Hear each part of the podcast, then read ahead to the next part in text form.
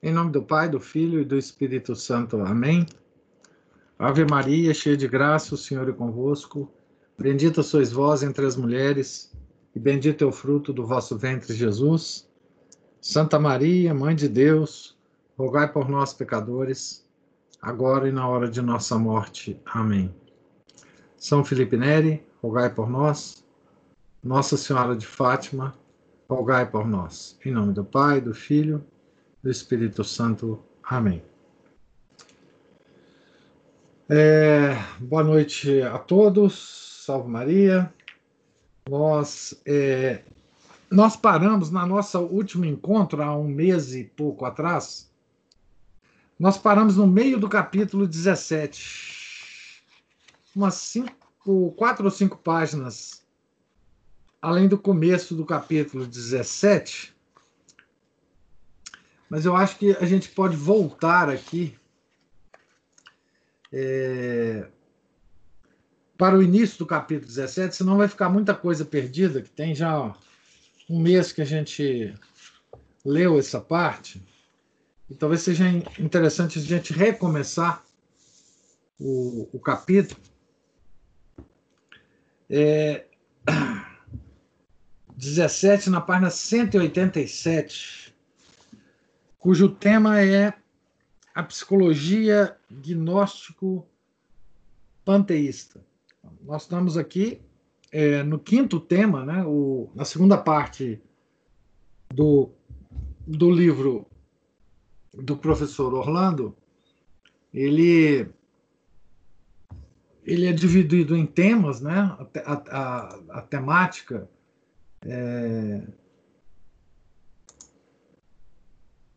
da, da gnose, quer dizer, na, na verdade, sim, a análise da gnose é, da segunda parte, ela é cortada em temas, né? E, e, e, o, e o, o, tema do capítulo 17, que é o quinto tema, é, é a psicologia né? É, dos sistemas é, gnósticos e panteístas. Quer dizer, na verdade, é a psicologia do antropoteísmo. Né? Então, começando então na recomeçando então na página 187, né? Para o panteísmo, o homem quer em sua carne, quer em seu espírito, é divino. Isso é o panteísmo, né? O universo proviria de Deus seria Deus em forma material. A matéria, porém, pouco a pouco, iria se sublimando e se transformando em espírito. No homem, a divindade teria ainda os pés metidos no sangue e na lama da matéria. Como diz Nikos Kazantzakis no seu livro Ascese Salvatores Dei. No final da evolução cósmica, todo o universo, numa apoteose, se transformaria em Deus. Essa é a visão resumida é, do panteísmo. Né? É, o panteísmo ele, ele tem embutido uh, em si a ideia de evolução. Né? Então, o, o, a matéria, que é Deus, está evoluindo e chegará a um ponto né, em que é, todo o universo se transformará né, é, em Deus. Separa o panteísmo. Para a gnose, para a gnose, o elemento divino do homem é uma centelha de Deus primitivo, exilada e aprisionada na matéria, de Deus primitivo, do Deus incognoscível, da divindade, que é desconhecida e desconhecível. Né? Ele, então, tem uma centelha disto uh, em cada um de nós. Né? Isto é, no corpo no corpo do homem e no cosmos.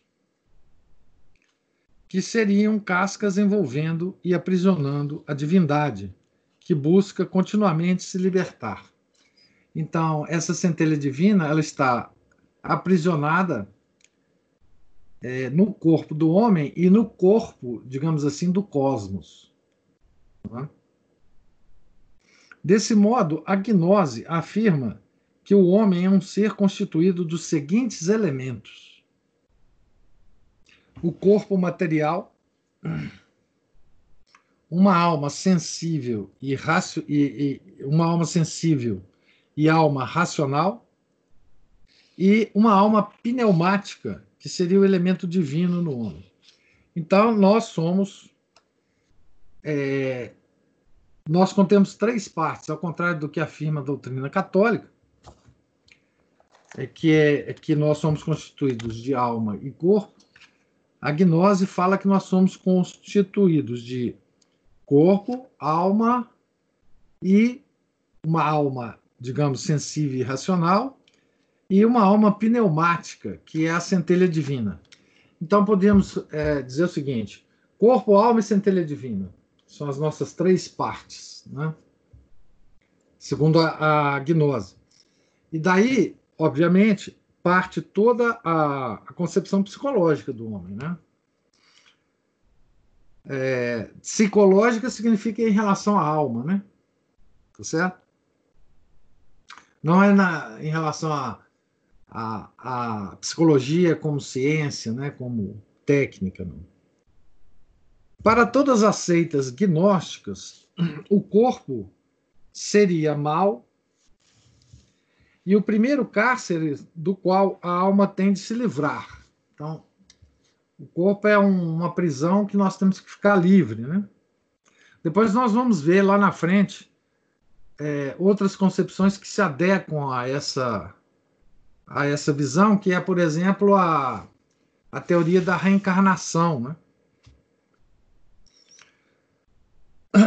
Mas também a alma sensível e a racional seriam más. Então, nós temos dois dos três elementos dos quais nós somos constituídos, né? que é o corpo, a alma e a centelha divina, tanto o corpo, o corpo quanto a alma são é, partes más, né?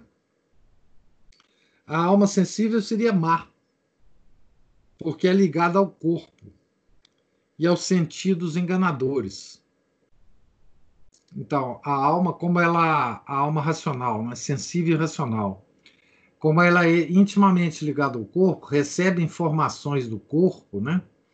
recebe informações dos sentidos corporais, ela, ela também é má, segundo o, a gnose. Né? É, a alma racional, isso é, o elemento que torna o homem capaz de compreender e de querer, seria também má, porque a razão é enganadora, como já explicamos. Então, a razão, que é a, um atributo superior da alma, né? tem a ver com o intelecto, como ela nos ajuda a compreender o universo criado, como esse universo criado é mau, essa razão também é má. Né? Então a gnose é irracionalista. Né? Ela não acredita na razão. Ela acredita que a razão ela engana é, o ser humano. Né? Então, corpo, alma sensível, alma racional, são todos elementos maus que nós temos. O único elemento bom que nós temos é a centelha divina. E é exatamente esse elemento que é central na, na gnose. Né? É o conhecimento desse elemento divino que é chamado gnosis, em grego. Né? Gnosis, como eu disse para vocês, não canso de repetir, não é qualquer conhecimento. É um conhecimento deste elemento, dessa centelha divina que há em nós, né? Que é uma parte de Deus que há em nós. Então, a gnose é o conhecimento deste elemento. Embora a razão seja capaz de entender, seu entendimento depende sempre da matéria. Por isso, a razão seria incapaz de apreender o divino e até dificultaria fazê-lo. Só por meio da intuição pneumática, que é da pneuma, dessa centelha divina, né?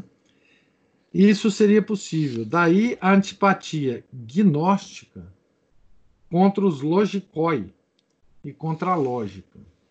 Então, ao contrário do que afirma é, Aristóteles, da filosofia grega e depois é, São Tomás de Aquino, né?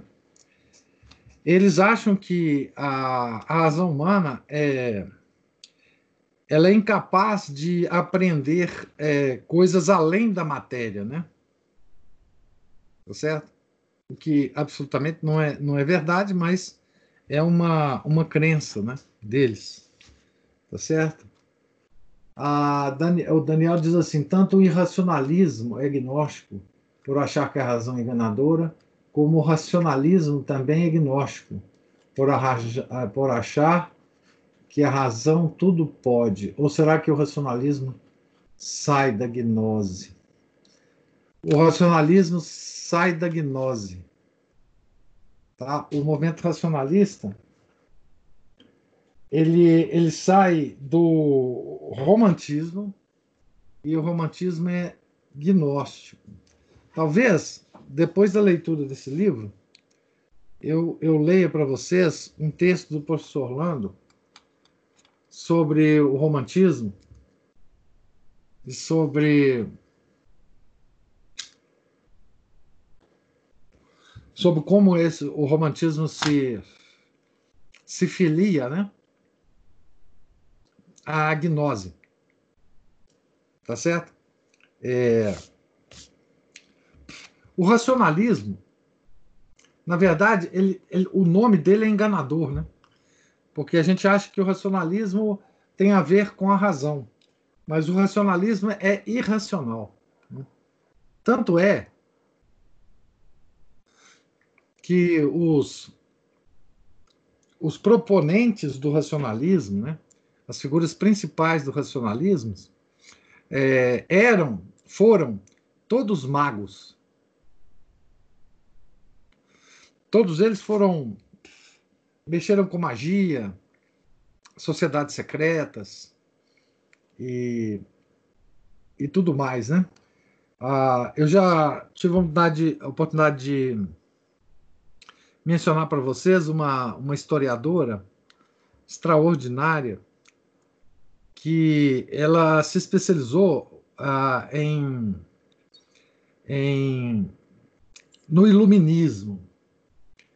É, a partir da Renascença, as origens do, do Iluminismo, as raízes eh, do Iluminismo na Renascença, até os séculos XVII, XVIII, etc. E essa moça, essa senhora chamava Frances Yates. É, infelizmente, as obras principais delas, é, dela está em inglês. Tem uma obra dela é, que fala especificamente sobre isso em português, que é o Giordano Bruno e a tradição hermética. Eu, eu, eu acho que vocês vão encontrar esse livro só só em sebo.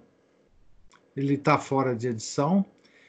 Tem um, é, mas, mas tem um livro que cita muito a Francis Yates. É, que é aquele do, do Newton, o, Isaac Newton, é, A Transmutação da Alquimia. Esse livro cita muito, muito a Francis Yates. E é, nesse livro dá para vocês é, observarem ah, o trabalho dessa, dessa historiadora. E ela, ela, digamos assim, revela, é, Daniel, você que perguntou, né? A, a, o, o, as bases é, gnósticas do racionalismo, do iluminismo, né? Quer dizer, Uh, o, o que, que que se esconde por trás desse nome racionalismo? Tá certo? Então, continuando aqui, né? Então, os gnósticos eram, eram é, odiavam né, a, a, lógica, a lógica aristotélica. Né? Por sua vez, a vontade, que é outro atributo superior da alma, né, para nós, católicos, então, os gnósticos, é, para eles, a, a vontade, fonte dos desejos, ligaria o homem às coisas criadas. Para se libertar, pois, o homem deveria destruir a segunda casca de maldade que o envolve, que é a alma racional. Então, é, o corpo material, a alma sensível e a alma racional, e, os gnósticos dividem em duas almas, né? é, a parte sensitiva da alma com a parte racional da alma, que nós não dividimos, obviamente.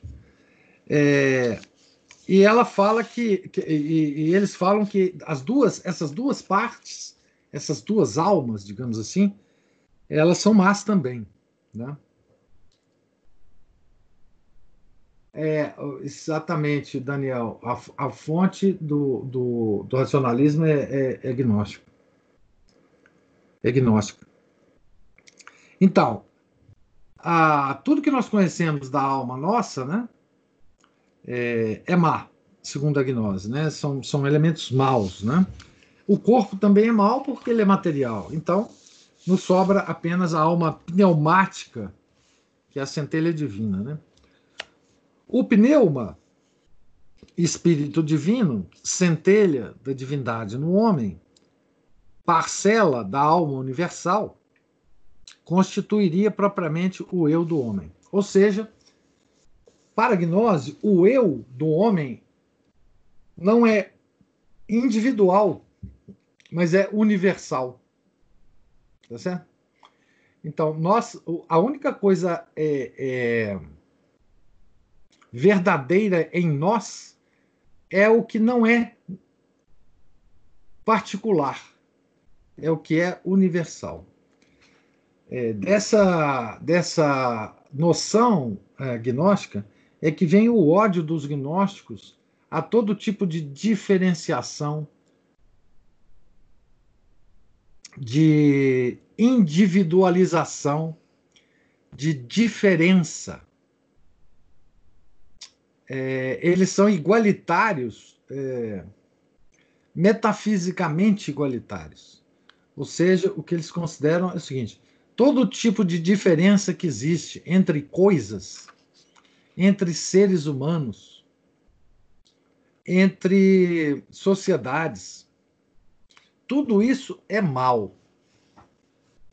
Toda essa diferenciação é má. Porque exatamente vem da, da, das coisas criadas, que são más. Né? Então, dessa composição tripartite do homem, deduziam os gnósticos, como já dissemos, os três tipos de homens. Conforme fosse o elemento constitutivo preponderante, os homens seriam. É, nós, podíamos, nós podemos considerar isso aqui como o, a teoria dos temperamentos do homem, segundo a gnose. Tá certo? É, é uma espécie de. É, é, digamos assim, ela tem a mesma objetivo dessa teoria do comportamento é, dos quatro comporta, é, temperamentos do homem, né? que, que, tem, que tem uma origem cristã. Né? Então, quais seriam os três temperamentos ou os três tipos de homem, né? Conforme cada uma das partes constitutivas dele fossem, fosse preponderante, né? Ílicos ou materiais, psíquicos ou racionais, e pneumáticos ou espirituais. Então, ou, ou, o homem seria puramente material, ou a alma racional é, seria preponderante, então ele seria psíquico, ou a centelha divina seria preponderante e ele seria espiritual. Né? Essa concepção do homem gnóstico ela é extremamente importante, porque tudo, tudo da gnose é, sai daí, né? sai daí. Por exemplo, uma, uma, por exemplo, o que que para gnose significa uma evolução espiritual na vida, né?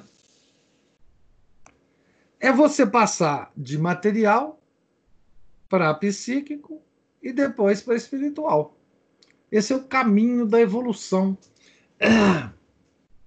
Quando você chegar a ser espiritual, você está no cume da evolução. Né? Você é um iluminado. Não é? Você encontrou a sua centelha divina. Não é? É, e, portanto, você, você, você se tornou Deus. Né? É, o, é, o, é o caminho da, da evolução, né? da, da da, da gnose, né? E isso se, se repercute, né? Na, por exemplo, nas, nas sociedades é, secretas, em toda a, a, a, a, organização, digamos assim, material né, da, dos grupos gnósticos. Né? Alguns textos comprovam o que até aqui resumimos. Então agora ele vai para os textos para mostrar de onde que ele está tirando essa, esse resumo que ele, que ele fez aqui, né, professor Orlando. A composição tripartite do homem estaria em relação com a composição tripartite do cosmos, devido à correspondência entre o micro e o macrocosmos. Né? É, nós já falamos também aqui não é, que, que existe essa concepção gnóstica de que o homem é um, um cosmos na, na versão micro, não é? e o cosmos é um homem na versão macro. Então, é, existe uma correspondência, digamos assim, é, de quase que de função matemática, né? Entre o cosmos e, e o homem, o homem como ser individual, né? Então aqui ele vai citar um texto é, de um autor aqui, a que tem a referência aqui, é o Eduardo Azai, dizendo o seguinte: a harmonia multi-analógica que une todos os elementos permitiu aos, pensador, aos pensadores esotéricos de distinguir no homem três modos de existir. Ao mundo material corresponde o seu corpo. Ao mundo psíquico sua alma, e ao mundo espiritual, seu espírito, que é a, a, a centelha. Né?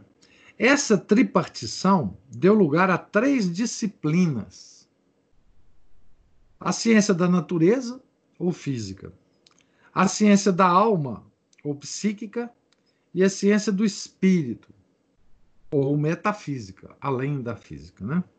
O espírito não é uma faculdade individual, senão universal, que está unida aos estados superiores do ser.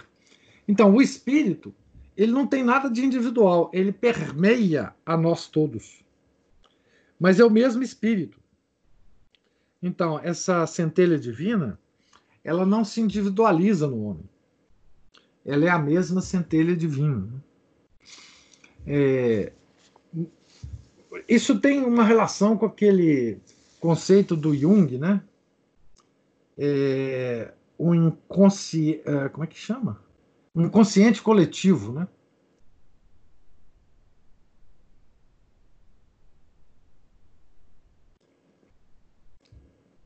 Ou seja, é uma coisa que, a, que pertence a todos nós, mas é, que, que nós temos dentro de nós, mas que não pertence a nenhum de nós.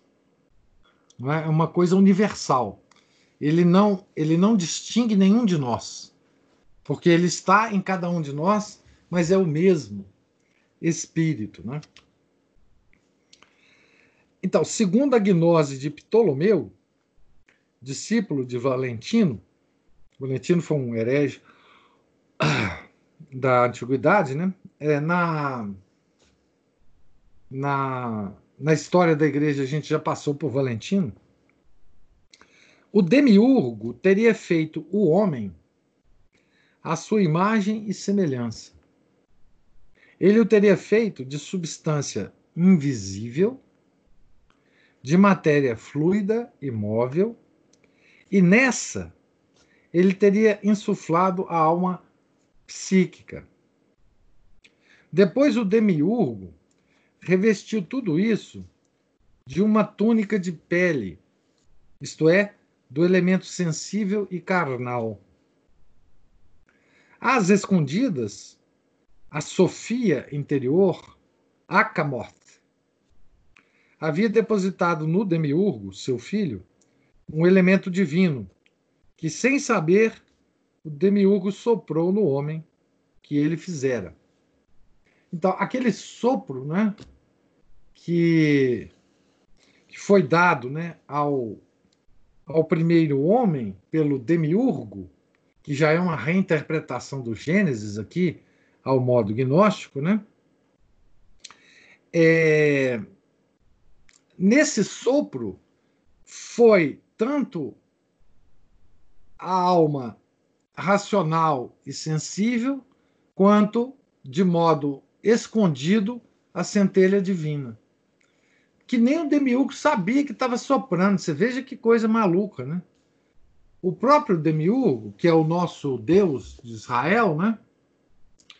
O Deus que, que, que insuflou nas narinas é, de Adão o sopro de vida, ele tá, ele estava soprando uma coisa que ele nem sabia que estava soprando, que era a centelha divina. Né?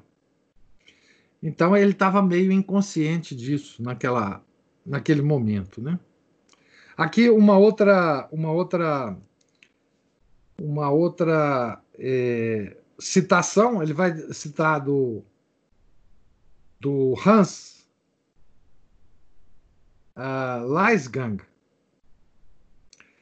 e ele vai falar assim: olha, o homem é composto, portanto, de três partes: a matéria ou o lado esquerdo. Morre necessariamente, porque não pode sequer receber um sopro de imortalidade.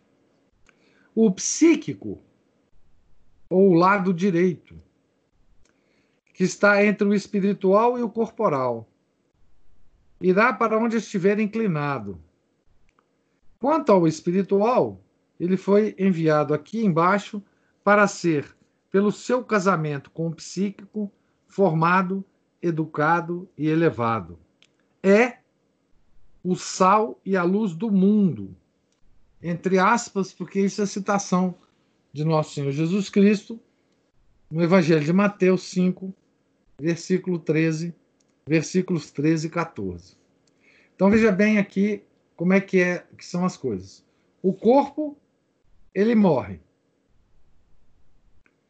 Tá certo? A alma é, racional, o que é chamada alma psíquica aqui, ela precisa ser resgatada por essa centelha divina e ser elevada então, o nosso psíquico será elevado por essa centelha divina, elevado espiritualmente, né? Tá certo? Então, tudo isso são concepções gnósticas do dos, das três partes do homem. Né? O ódio ou desprezo da carne são comuns nas seitas gnósticas. Ah, uma coisa que é comum a todas as seitas gnósticas é isso: o ódio à carne, o ódio a todo tipo de manifestação da carne, seja da vontade humana, seja dos apetites da carne, tá certo? É...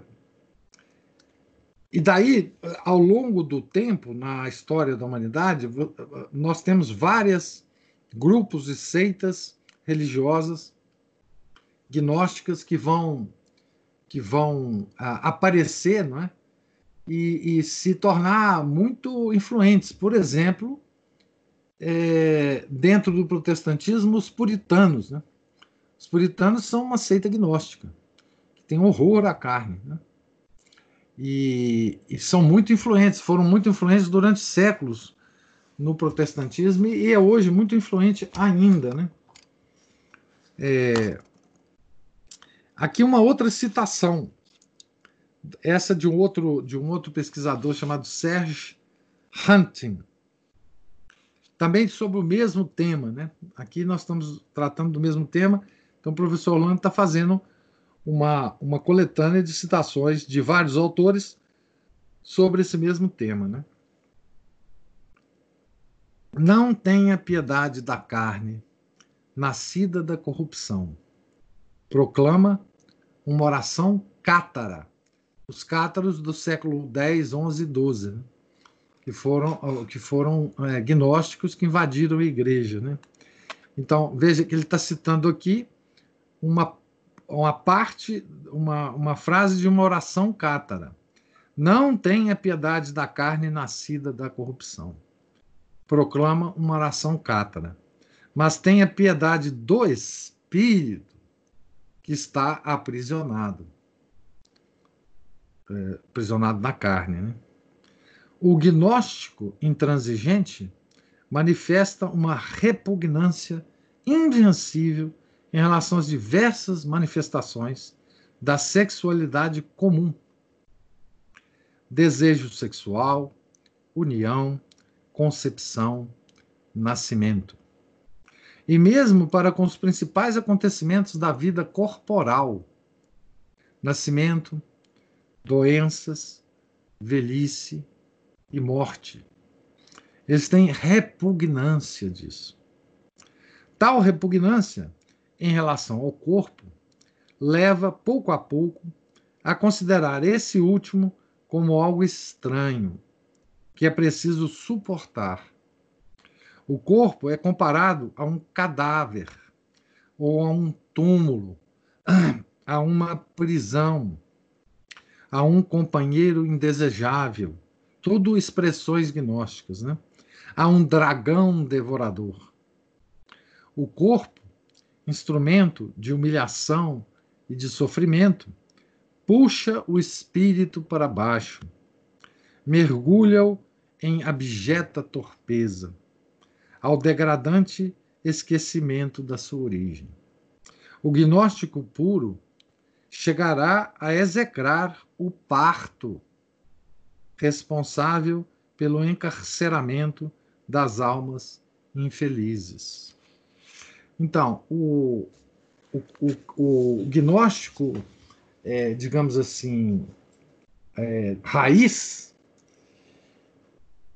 ele, ele é ele é abortista. Né? Ele, ele não quer deixar ninguém nascer o desgraçado nasceu e agora não quer deixar ninguém nascer. Tá certo? Ele diz assim: não podemos deixar ninguém nascer, porque ao nascer uma pessoa, já tem uma centelha divina encarcerada naquele corpo. Então nós não podemos propagar esse encarceramento das centelhas divinas. Então, uma característica dos movimentos gnósticos todos é que eles são contra o matrimônio, contra o nascimento de crianças, abortistas, é, e por aí vai, né? Vegetarianos, é, é, pacifistas, né? todas as características que nós temos dos movimentos modernos, né? Que se, se dizem movimentos políticos, ideológicos, são todos movimentos religiosos, tá? E é por isso que é curioso a gente é, se defrontar com a expressão guerra cultural. Né? Nós não estamos numa guerra cultural, nós estamos numa guerra espiritual. Não se trata de concepções diferentes políticas, de organização social, se trata de cosmovisões religiosas sobre o homem, sobre o universo e sobre a salvação. Então, tudo isso que nós estamos vendo acontecer hoje que parecem movimentos políticos, que se confundem com partidos, com governos, com grupos políticos, não são movimentos políticos, são concepções religiosas em a, a, contraposição. Tá certo? Então, é, não nos, nos, esqueçamos nunca disso. Né? É, por mais baixa que seja a discussão, é, por mais baixo que seja o nível da discussão, todas as discussões modernas são é, provenientes de concepções é, do homem, do universo e do Criador diferentes. Então, é uma guerra religiosa e não cultural. Além dessa primeira prisão do corpo, uma segunda prisão seria constituída pela alma inferior ou psíquica. Então, o corpo é uma prisão, mas também a alma racional, é, que chama que é chamada alma inferior aqui, né? Também é uma prisão. Então, cada homem abriga em si uma espécie de alma demoníaca que asfixia o bom princípio. O homem tem duas almas: uma alma celeste, que é o seu verdadeiro eu, uma alma inferior posta nele pelos demônios, para obrigá-lo a pecar. Aqui tem uma relação com a moral também. Mas vamos entender aqui o seguinte: olha, nós temos uma alma que é a alma a, o, o, a alma pneumática, a centelha divina. Tá certo? Eles chamam isso de verdadeiro eu, mas não tem nada de eu nessa alma psíquica, a pneumática, desculpe.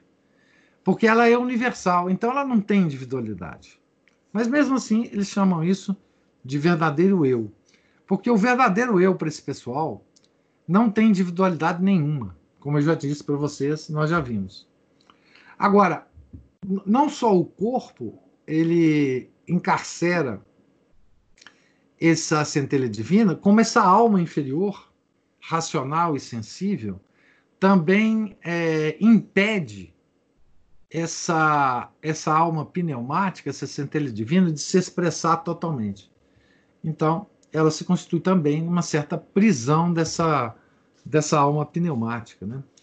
E olha que coisa interessante: essa alma racional, é, e sensível que os gnósticos dizem que nós temos, ela, é, segundo eles, ela foi criada, foi posta nele pelos demônios para obrigá-lo a pecar. Então, os gnósticos eles têm uma grande é, desculpa para pecar. Né? Eles pecam por causa dessa alma que tem dentro deles. Eles não têm culpa, entenderam? Eles não têm culpa de pecar. É a minha alma que está aqui dentro de mim, que foi posta aqui pelos demônios. E note, essa alma, ela é responsável pela vontade do ser humano. Então, os gnósticos, eles normalmente não acreditam no livre-arbítrio. Tá certo? Não acreditam no livre-arbítrio. E vocês não esqueçam de que o Lutero ele escreveu um livro contra o livre-arbítrio. O Lutero também era dessa opinião.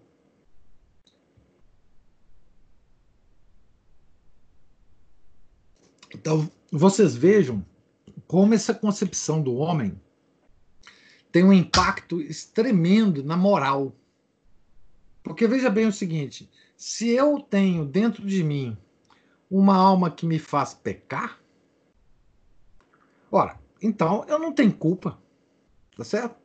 Então, a, aquele decálogo que Deus deu lá a Moisés não é para mim, porque eu não consigo fazer aquilo. Eu tenho dentro de mim um elemento pecador que faz eu pegar, pecar sem eu, eu ter vontade de pecar. Eu não tenho culpa do negócio.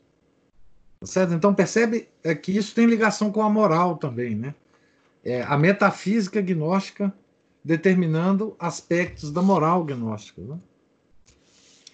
Também o gnóstico Basílides fala da existência de duas almas no homem.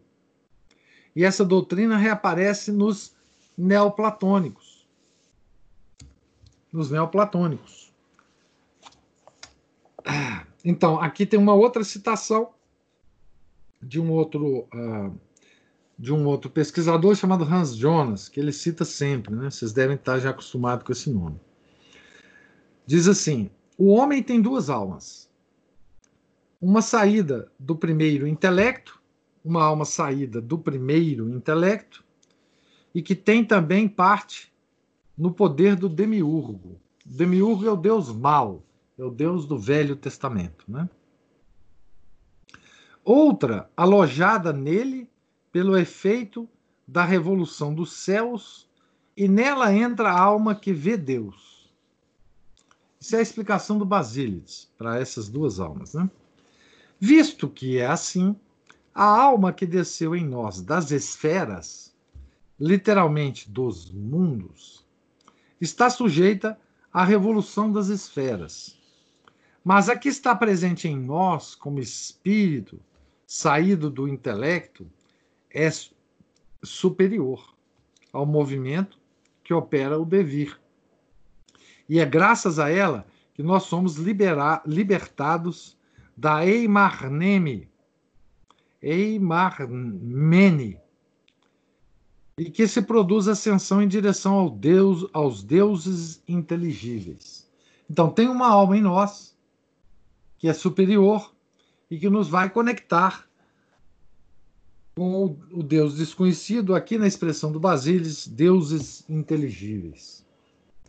Toda alma sai, portanto, do primeiro Deus e é ao segundo que cabe distribuir as almas nos corpos humanos pois apenas os homens têm participação em Deus, de plantá-las neles no primeiro nascimento, de transplantá-las quando a alma, ainda não purificada, tiver de passar para um novo corpo. Aqui uma referência à, à reencarnação, né? A origem divina da alma é, portanto, para Numênios, um dogma bem estabelecido. Contudo, é preciso distinguir como Numênios, com Plutarco, admite duas, como Numênios com Plutarco admite duas almas no, do mundo, uma boa, outra má, assim reconhece duas almas no homem, uma racional, outra desprovida de razão, que não cessam de se combater. Apenas é divina, evidentemente, a alma racional. Aqui os termos estão confusos porque são outros sistemas gnósticos, né? Mas, enfim, são duas almas, uma superior à outra. Tá? Assim como o cosmos, também a alma psique seria má. A tal ponto que, por vezes, a expressão homem demoníaco é usada como equivalente a expressão homem psíquico ou homem carnal. Segundo o Hermes Trimegisto, Trimegisto, a constituição do homem seria a seguinte. Aqui é referência ao Hermes Trimegisto, de, de origem persa, né? antiga. Eis como é constituída a alma do homem. A inteligência está na razão, a razão na alma, a alma no espírito, o espírito no corpo. A inteligência, totalmente nua, não poderia se estabelecer em um corpo de terra. A esse corpo e esse corpo passível não poderia conter uma tal imortalidade nem levar uma tal virtude. A inteligência toma a alma por envelope. A alma, que é divina, envelopa-se com o espírito e o espírito se derrama no animal. Essa aqui é aquela linguagem florida do, do Hermes Trismegisto para fazer um modelo tripartite do homem. Né? Essa doutrina dos envelopes é frequente entre os gnósticos. A alma, em sua queda através das esferas celestes, ir-se-ia carregando de túnicas materiais planetárias que seriam as fontes dos vícios humanos, como já vimos. Isso aqui tem origem, tem repercussão também na na astrologia, tá? é, é, para explicar a influência dos astros em nós, né? Porque na, na, nessa queda da alma até onde ela está, né? Ela foi passando pelas esferas do cosmos e carregando características dessas esferas, né? Então nós temos em nós, né, poeirinhas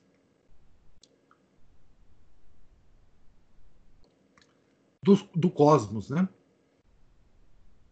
E nós somos é, empoeirados com essa poeira das esferas, né?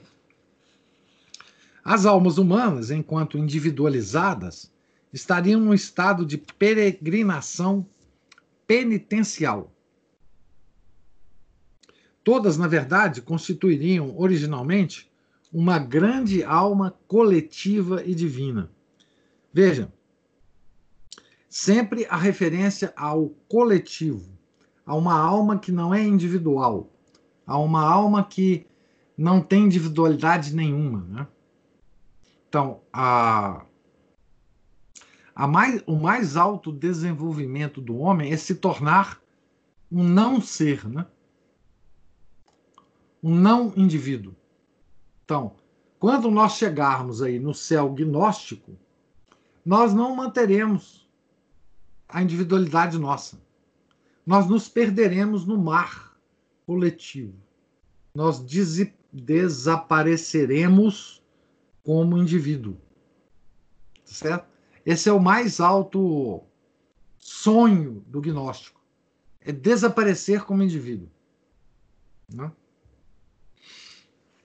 Aqui uma citação é, do, do, do Trismegisto, tá? Daquela, do texto do Hermes Trismegisto, que é um pouco é, maluco demais para nós, mas vamos ler. Tu não aprendestes nas generalidades que da alma única do universo saem todas as almas que se derramam e são distribuídas em todas as partes do mundo, estas almas, essas almas atravessam numerosas mudanças, para melhor ou para pior. As almas dos répteis passam para os seres aquáticos. As dos animais aquáticos passam para os seres que habitam a terra. A dos animais terrestres para as aves as almas aéreas para os homens. As almas humanas atingem a imortalidade, tornando-se demônios. Em seguida, elas entram no coro dos deuses imóveis. Mas quando a alma, depois de ter entrado em um corpo humano, permanece má, ela não experimenta a imortalidade e não participa do bem ela retorna para trás e desce novamente aos répteis. Tal é a punição da alma má. E o mal da alma é a ignorância. Falta da gnose, né? A ignorância é a falta da gnose. Então veja bem que coisa mais linda isso aqui. Isso aqui lembra o Darwin, né? Teoria da evolução de Darwin. Vou ler de novo para vocês. Vocês acham que o Darwin é uma, uma coisa moderna, né? Do século XIX? O Darwin descobriu uma opção de coisa da teoria da evolução? Vocês acham que a teoria da evolução, inclusive, é ciência? Né? Então, vocês observam o que, que o Hermes Trismegisto está falando aqui, né? de milhares e milhares de anos atrás. Né? Vejam, as almas dos répteis passam para os seres aquáticos. As dos animais aquáticos passam para os seres que habitam a terra. A dos animais terrestres para as aves. As almas aéreas para os homens. Então, essa não é a evolução, exceto o, os seres aquáticos para os répteis, que tem uma inversão aí do, em relação ao Darwin, essa é a evolução darwinista né? É, do, do, da ameba até o homem. Tá certo? E aqui ele não está falando da evolução física, né? Ele está falando sobre da, da, evolução espiritual, das almas, né? E está dizendo até que se a alma chegar no homem e formar, ela é punida e vai se encarnar no no meu jabuti aqui, no, no, no Donatello, que ele é um réptil. Né? Então você imagina a minha alma, se eu for mal, mal vai voltar e encarnar no meu jabuti aqui, no meu quintal. Tá certo? Então, a, essa é a, a, evolução da alma, né? A alma divina seria, para alguns gnósticos, feminina. Então, aí as mulheres que estão me ouvindo, hein? Entre os valentinianos, a crença no duplo toma uma forma bastante curiosa. Aqui é uma citação que ele está fazendo de um pesquisador. Nossa alma, que é feminina, mesmo nos homens, é uma cisígia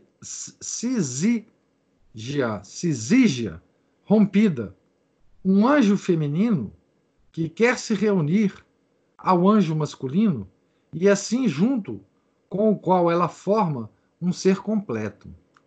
Por outro lado, os anjos masculinos que estão em torno do Salvador chamam nossas almas. Então, é, a alma então ter, seria a feminina, né? Por isso que ela é atraída pelo Salvador, né? porque em torno dos anjos, em torno desse Salvador, haveria almas masculinas que atrairiam as almas femininas dos homens. É, eu diria até que para os homens atuais, eu até acreditaria que as almas são femininas mesmo, né? Porque os homens viraram tudo boiola mesmo. Mas, enfim, conforme o Hermes Trimegisto, o nous divino, seria andrógeno. Daí também toda a criação ter essa mesma marca. Homens e, e animais, a princípio, seriam andrógenos. E só depois de certo tempo é que os sexos teriam sido separados. Essa coisa do andrógeno também tem uma importância grande nos movimentos gnósticos, tá? E também nos movimentos puritanos. Eu já falei para vocês que os gnósticos não gostam de sexo. Não é? E se você, se você misturar né, essa repugnância ao sexo com a crença de que os seres originalmente eram andrógenos, você percebe que os, os, os gnósticos eles têm uma, um carinho muito grande por esses seres andrógenos, que não precisa, para reproduzir, é, reproduzir é, é, com atividade sexual. Né?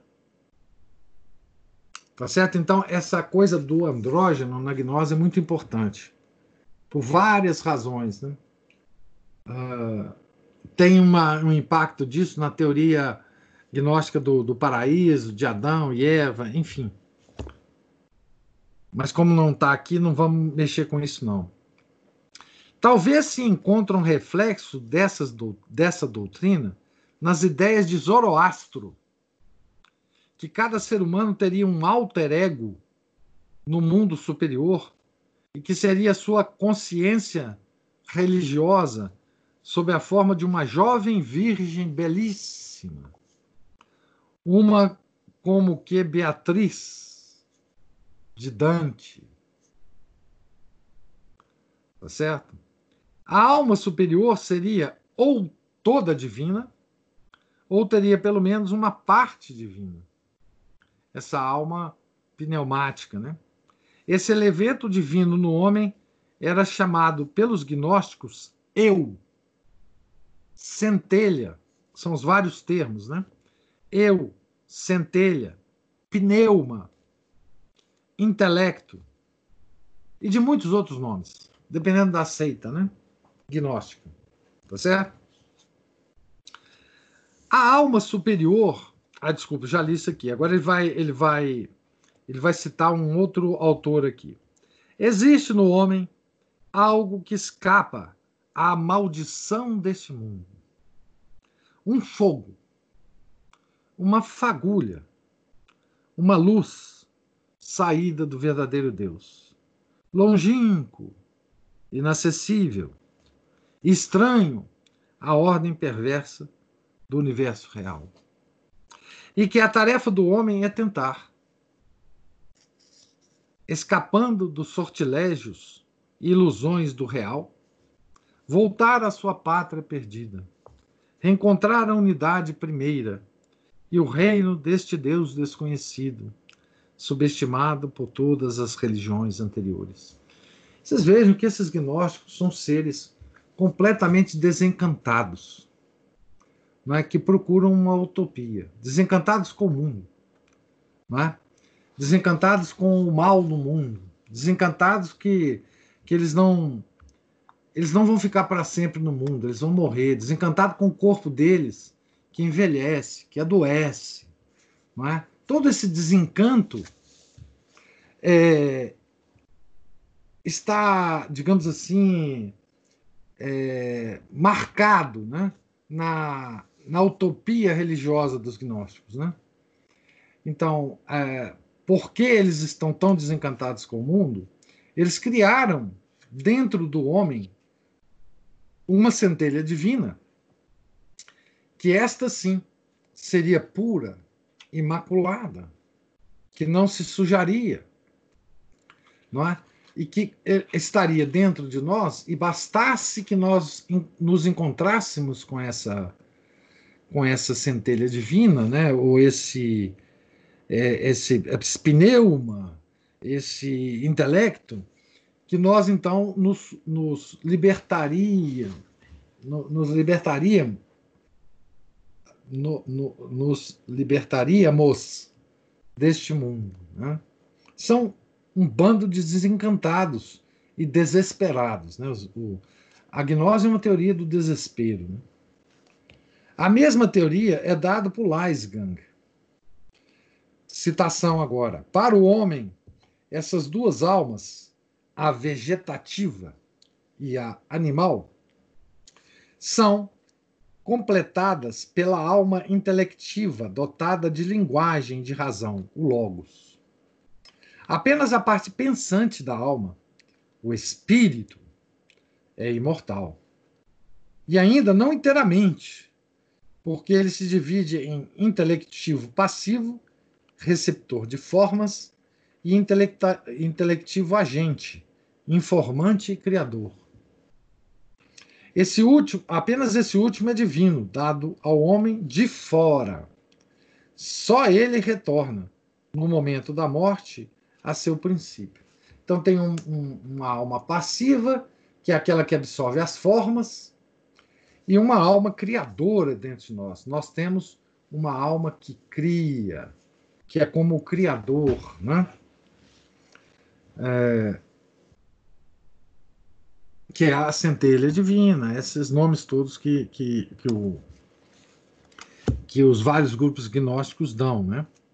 No maniqueísmo, essa partícula divina da alma humana é chamada de eu. Eu. Né? Uma citação agora. Nos fragmentos maniqueus de Turfa, utiliza-se uma outra palavra persa, griu, griu, griu, G-R-I-W, está aqui no, no texto, né? G-R-I-W, que se pode traduzir por eu ou por ego. Esse termo faz referência à pessoa metafísica, o sujeito transcendente e verdadeiro da, da salvação, diferente da alma empírica. No Tratado Maniqueu Chinês, traduzido por Peliot, ele recebe o nome de natureza luminosa. Nossa natureza luminosa original. Natureza interior. O que lembra o homem interior de São Paulo. Os hinos maniqueus é o seu eu vivente, ou o eu luminoso. O alquimista Zósimo fala de nosso pneuma luminoso e do homem pneumático interior, etc. Em certos gnósticos cristãos, é também a centelha e a semente da luz. Então, centelha é um termo muito bem estabelecido, né? Semente também é estabelecido. Na verdade, a palavra semente de Deus aparece na num documento do Concílio Vaticano II, é, aparece esse termo gnóstico lá, né? Mas aparece não centelha, mas semente, que é também um termo gnóstico, né? E conclui Hans Jonas. Não é exagerado dizer que a descoberta desse princípio transcendente interior ao homem e a altíssima preocupação de seu destino são o próprio coração da religião gnóstica. Veja que coisa importante isso, tá? Ou seja, isso é central na concepção gnóstica. E a gente pode compreender muito bem por que, isso é central, né? Porque se nós temos dentro de nós uma parte do Deus Salvador, nós estamos bem demais, né?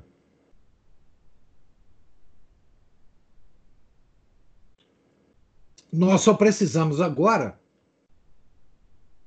partindo do pressuposto que nós temos essa parte do Deus em nós como natureza nossa, não como graça, mas como natureza, se nós, na nossa natureza, nós temos Deus participando dela, Deus mesmo, não é? Isso é um, um, um acontecimento absolutamente extraordinário, né? Isso vai impactar toda a nossa a nossa concepção de tudo, né? Basta que nós agora arrumamos um jeito de, de, de comunicar com esse com esse com essa parte que está dentro de nós, não é isso? Esse Deus que está dentro de nós, é? Então, é, essa doutrina da partícula divina que habita a alma humana está presente desde o paganismo mais antigo até os pensadores modernos. É, pensador moderno, está dizendo Kant, Hegel, esse, esse tipo de, de gente, né? Os egípcios chamavam essa partícula de K. Ka.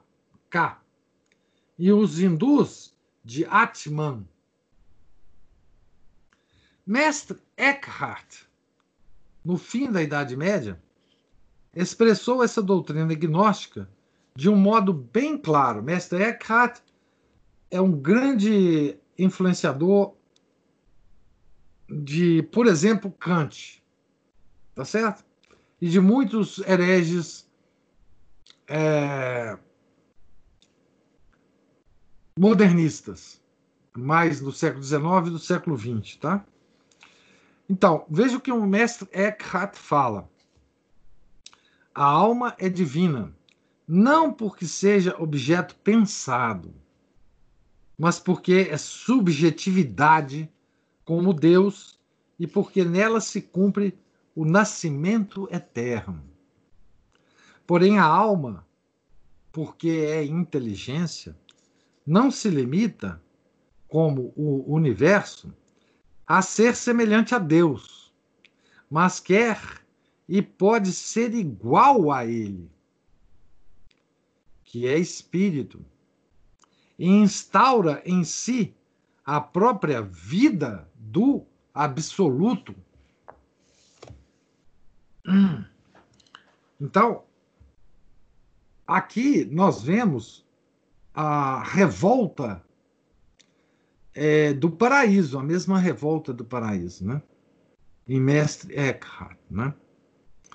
Então, porque a alma, é, a, porém a alma, porque a inteligência não aceita ser semelhante a Deus, quer ser igual a Ele.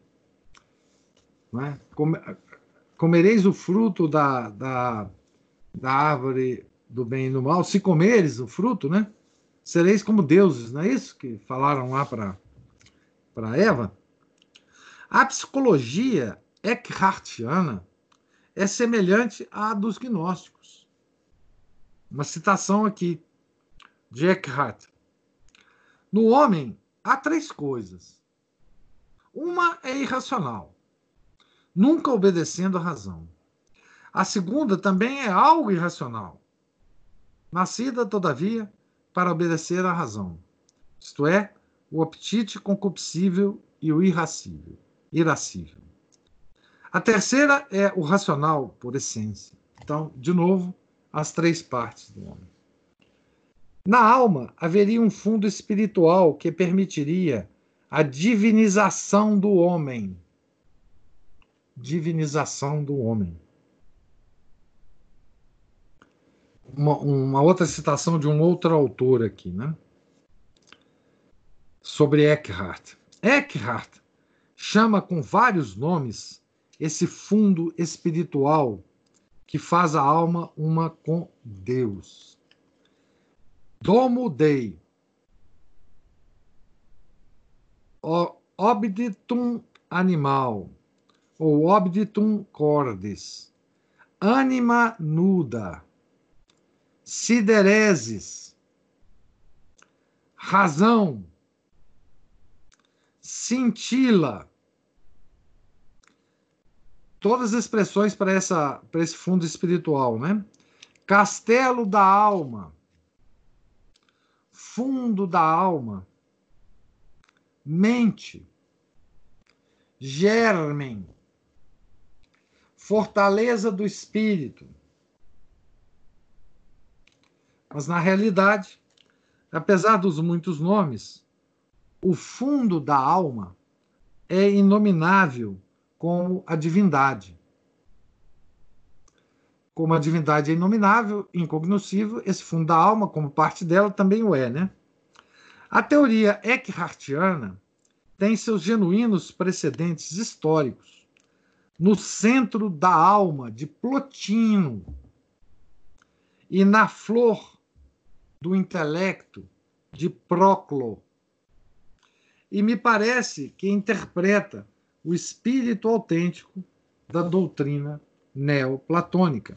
Então a gente vê que as raízes aí são do neoplatonismo.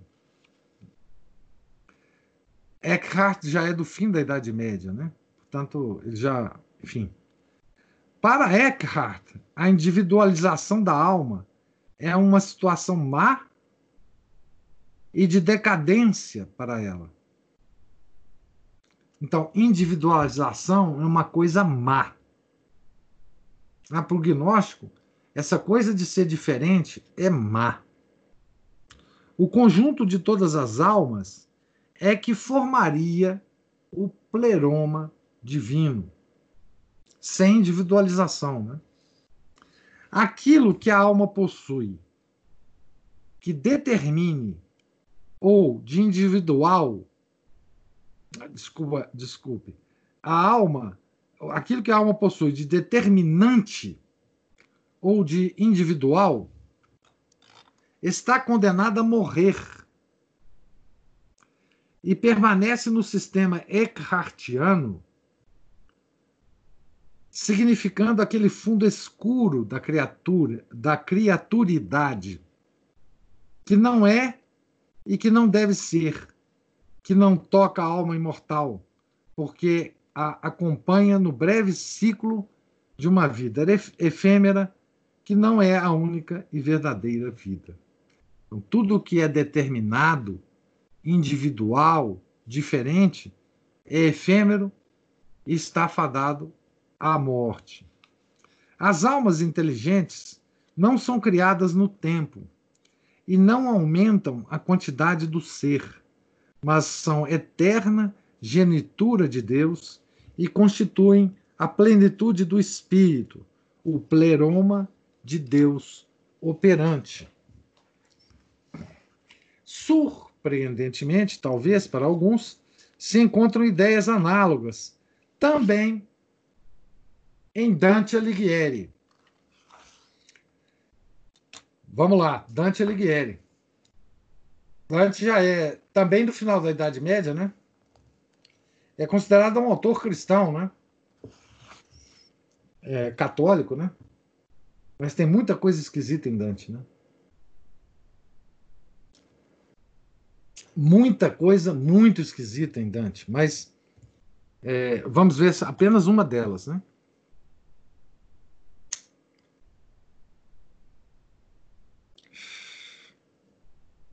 Citação aqui agora.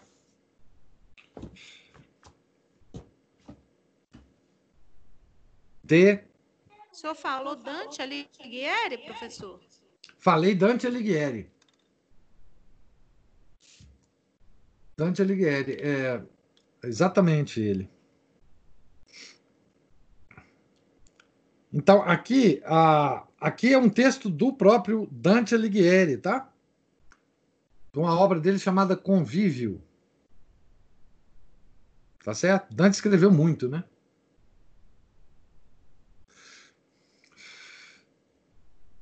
Vamos ver aqui. E aquela alma que compreende todas essas potências é perfeitíssima entre todas as outras, e é perfeitíssima entre todas as outras, é a alma humana, a qual, com nobreza da última potência, isto é, a razão, participa da natureza divina à guisa de sempiterna, sempiterna inteligência. Mas a alma é tão nobilitada naquela soberana potência e desnudada da matéria que a divina luz, como no anjo, irradia nela.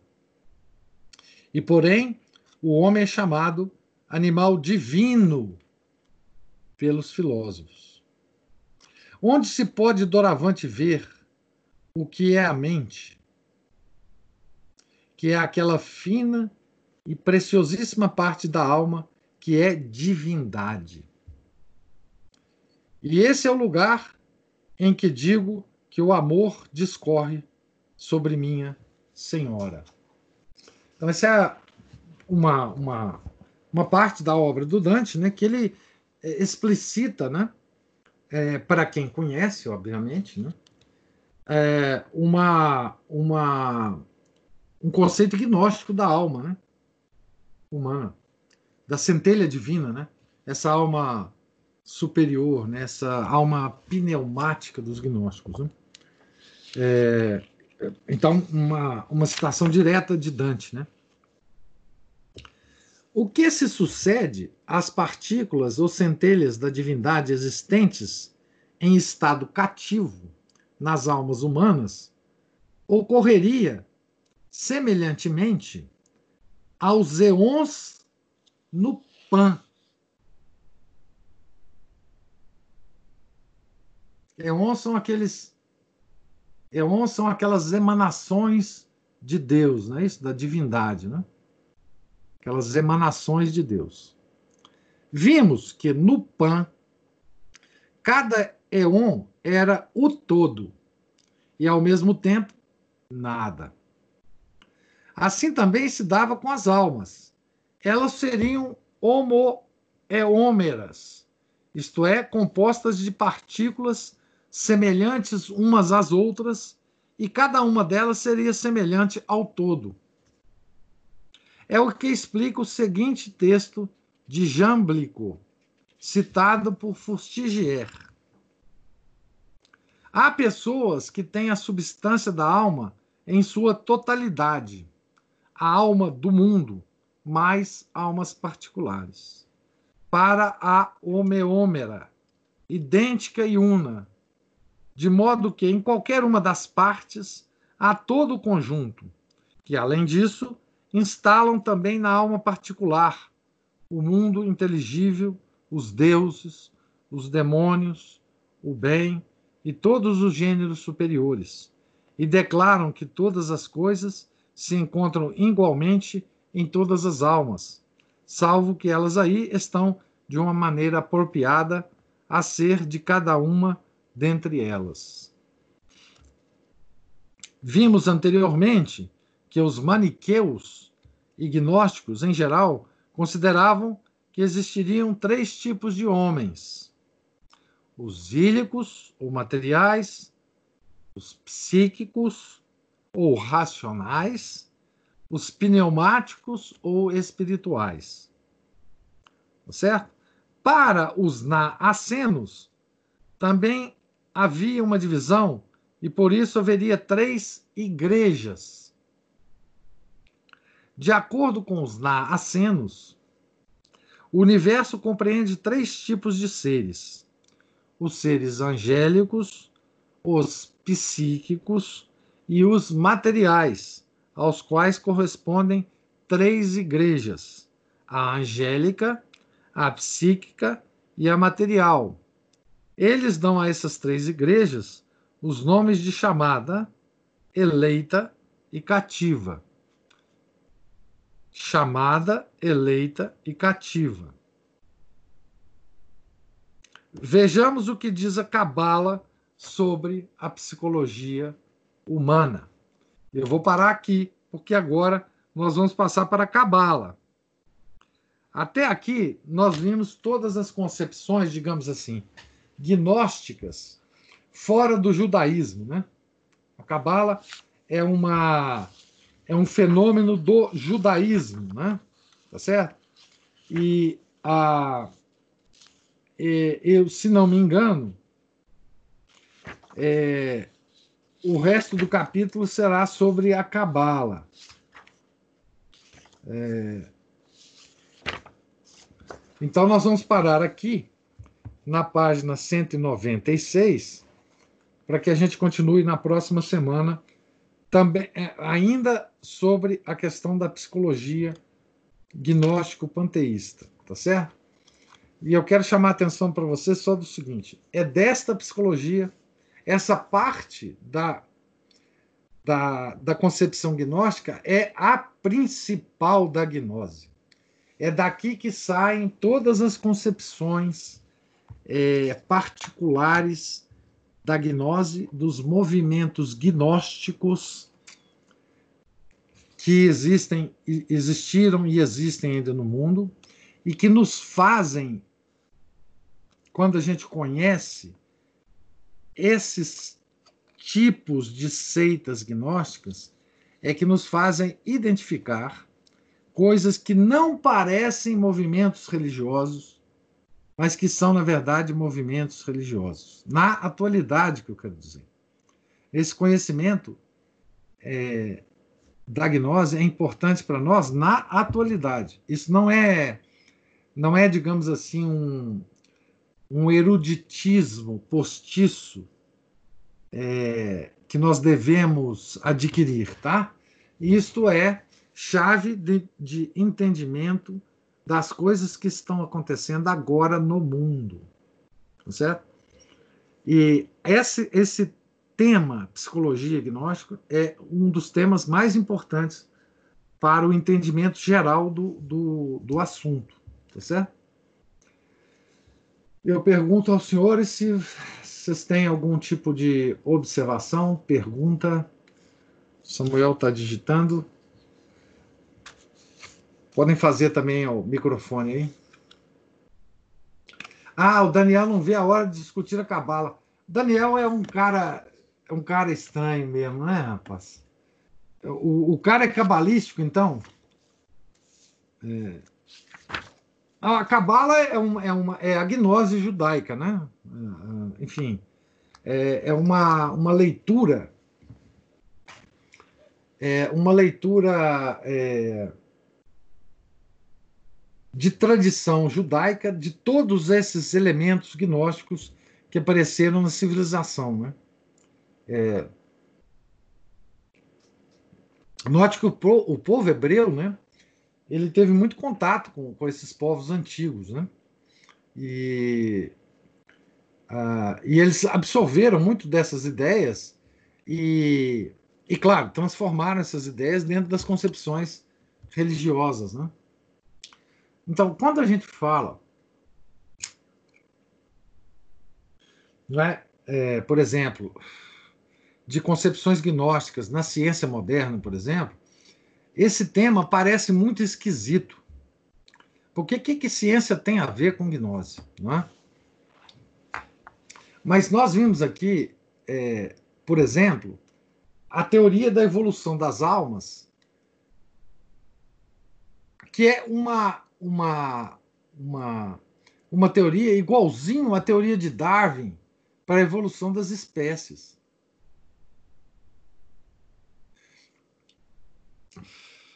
é impossível a gente não ver uma ligação entre as duas coisas. Tá certo? A própria concepção do universo é, da física moderna, se nós prestarmos bem atenção, a cosmologia moderna, que não é ciência, né? porque cosmologia não é ciência. Cosmologia pode ser qualquer coisa, menos ciência. Né? Porque você não faz experimentos com cosmologia. Né? Então, é uma coisa meio esquisita.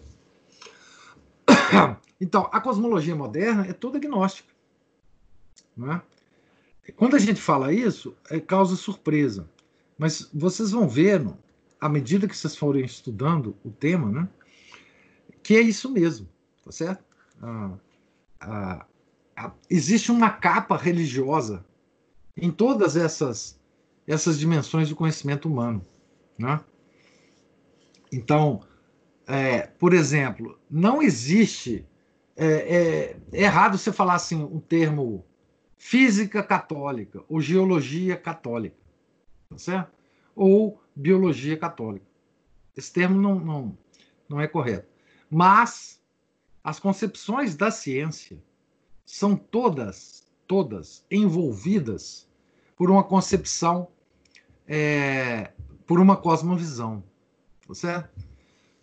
E é essa cosmovisão que importa ah, para a maioria das conclusões da ciência. Não as conclusões por experimento. Não estou querendo dizer que um, um resultado de um experimento pode ser diferente se um gnóstico estiver observando o experimento ou se um católico estiver observando um experimento. Não é isso que eu estou dizendo. O uso que você faz daquela ciência é que pode ser católico ou pode ser gnóstico. Né? Ah, existe uma.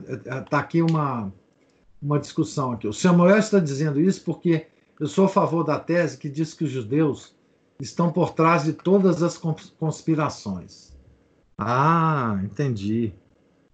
Aline, faz sentido. Foram expulsos da herança, tentaram vingar-se. É, bem, não sei. O, o, Daniel, o Daniel gosta dessas discussões mesmo. Há uma discussão sobre a cabala, se, sobre se a cabala deu impulso à gnose atual ou o contrário. Essa questão é tratada no livro Comprou contra a Igreja, de Maurice Pinet. Não, a cabala, veja bem. É, o impulso, a gnose. Bom, eu não sei o que é gnose atual, né? Mas, enfim, a gnose é um negócio é, perene, né? Ah, mas, enfim, a, Cabala é, é, uma, é uma leitura gnóstica ju, judia, né? ela tem todos os elementos gnósticos misturados com a forma de pensar dos judeus. Né? Nós vamos ver aqui um pouquinho sobre isso. Né? É... Mas o Daniel. Professor, é seguinte... Diga. Aí no, no final da figura, comenta, é, ele, o, o texto fala de três igrejas, uma, as três definições. A chamada, eleita e cativa. Isso, Isso. chamada, eleita e cativa. Como assim? Não, é porque eles dividem três tipos de, de, de seres. E cada um desses tipos de seres pertence a uma dessas igrejas. Né? Os seres angélicos, os psíquicos e os materiais. Né? Os materiais estão na igreja cativa. Os psíquicos estão na igreja eleita. E os seres angélicos estão na igreja da chamada. Tá certo? Então são três igreja no sentido de assembleia, de conjunto, tá certo? Igreja no sentido original é, da palavra, né? É, então são três tipos de, de assembleias, ah, no sentido de conjunto de seres, né? Cada um na sua na sua igreja. Né? É uma das Mas concepções. Isso aí no âmbito da gnose. Isso no âmbito da gnose. Não tem nada a ver com a igreja católica ou a igreja. Não, não tem nada. Ah, Tá? Igreja no sentido de assembleia, de, de conjunto. Tá? Okay, então, okay, a... então a... a... nós vamos ver um pouco da Cabala. Nós já vimos né, um pouco da Cabala antes sobre. É... mas agora nós vamos ver esse negócio da cabala tem um autor que, se vocês lerem, o, o, o, professor Orlando cita ele muito aqui, dentre os vários que ele cita, né? Que é um cara chamado Gerson Scholem. É, ele tem um livro chamado A Mística Judaica. Vocês podem, é, enfim, é, é a, ler sobre a cabala judaica, né? não sobre essas teorias é, da conspiração do Daniel aí, é, esse Maurice Pinet, ele, é, ele é um autor meio meio conspiracionista mesmo da visão, mas é, é com, visão, com, relação à visão do, ao, do com relação aos judeus como povo, né? É, como estrutura é, é, religiosa e é, enfim, como, como influência no mundo, né? É, esse, eu já vi citação desse Maurice Pinet, mas eu nunca, eu nunca li não, e nem tenho muita é, paciência não. A ala da biblioteca do Neniel sobre conspiração judaica é maior que a do Love Carvalho sobre comunismo. Estou é, começando a perceber isso, viu? Outro dia eu vi uma, uma referência a esse Maurice. De um... Eu tô achando que ele tá. É... O Samuel, eu tô achando que ele tá é, assistindo muito o, os vídeos daquele canal que eu te mandei um vídeo chamado Controvérsia Católica. Não sei se vocês conhecem esse canal. Se não conhece, não precisa é, conhecer, não. Mas eu tô achando que o Daniel é amigo daquele rapaz lá. É, do, Ô, do professor, não é bem por aí, não. eu conheço esse rapaz desse aí, mas eu já, já discuti com ele, já, porque ele é até sede vacantista, né? Alguma coisa ele assim. Ele é, ele é, ele é. Você já discutiu com ele, Daniel? Ele chama Diogo, inclusive charado meu irmão. Samuel, olha só, ele já discutiu com o cara. Mas, ô, professor, esse livro que eu estou citando aí, eu, eu li ele, foi no princípio, assim, quando eu estava me convertendo, assim, o livro de fato é muito bom mesmo, eu recomendo fortemente. Não, parece que é mesmo. É, é, eu, eu, eu ouvi citado por esse rapaz, eu não, Diogo que ele chama, né? Eu não sei. Ele tem até, ele anda de batina, né? Não sei que, que ele É, parece que ele entrou pro, ele entrou pra uma congregação dos, dos padres sede vacantista aí, não sei qual que é dele, não. É. É, ele é. Ele é muito engraçado. Mas irmão Diogo, é, irmão Diogo, exatamente. Não, mas eu, eu sei que esse, esse Maurice Pinet é um autor respeitável. É, mas eu nunca li o livro, não. Nunca li. Mas fica, fica a sugestão pro pessoal aí. Eu, eu tenho pouco tempo de vida agora, eu não posso ficar lendo muitas dessas coisas, não. A gente ainda vai entrar aí na cabala, mas eu queria só entender uma coisa, porque eu- tenho uma dificuldade para entender esse, esse, esse lance dessa cabala. Isso, afinal, é o que, que é? É uma, é uma seita, é uma religião? Eu não consigo entender o que, que é. Porque esse povo todo aí que está aí na, no, no mundo, causando essa confusão toda, eles são tudo gente dessa cabalística aí, né? É, da- na verdade, é o seguinte, veja bem, se eu puder fazer uma, uma metáfora aqui, é o seguinte: a cabala é a parte secreta do judaísmo. A- a- é curioso isso, né? Porque assim, a- o, islamismo tem uma, uma religião esotérica que é chamada é, a mística sufi, tá certo? O, o judaísmo tem a cabala, é como se fosse uma uma sociedade secreta dentro do judaísmo. Não é, não é exatamente sociedade secreta, mas é, é, digamos assim, é, é uma, um conhecimento oculto que dá ao judaísmo o, o, a força que ele tem como religião externa. Tá? Essa é a cabala do judaísmo, como é o sufismo é, no, no islamismo. Né? Para nós é muito difícil entender isso, porque na Igreja Católica não tem isso. Né? Certo? E, enfim, mas é mais ou menos isso. É, é um conhecimento místico no sentido, não no sentido católico, mas no sentido de oculto do judaísmo. Tá? O Samuel está citando aí do E. Michael Jones, né? É, um livro. O E. Michael Jones tem alguns, alguns livros sobre judaísmo. Nunca li nada dele sobre judaísmo. O Daniel deve ter lido uns quatro ou cinco já do E. Michael Jones.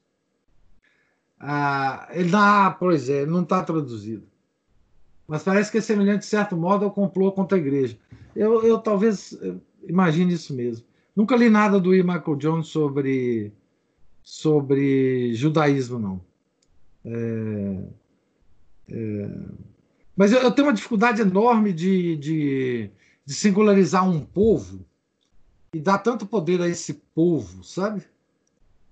É, mas, enfim, tem gente que. Que discute isso aí, né? Mas. Bom, então vamos lá. É, na próxima semana, então, estaremos é, entrando nessa parte da cabala, na parte da é, psicologia. Nós já entramos na cabala em vários outros capítulos do, do livro do, do, professor Orlando, nos vários outros temas, né? Então, a cabala é um sistema completo gnóstico que que rivaliza com os outros sistemas gnósticos, né? Rivaliza no sentido de é, ter explicações também para os fenômenos, para a concepção gnóstica das coisas, né? Tá certo? É, então, assim, a, a, deve os livros da edição nova do antropoteísmo devem estar chegando, né? É, agora em agosto, tá certo? Eu vou recebê-los aqui em casa. Eu já recebi o nosso presente, que foi a biografia em dois volumes é, de São João Bosco.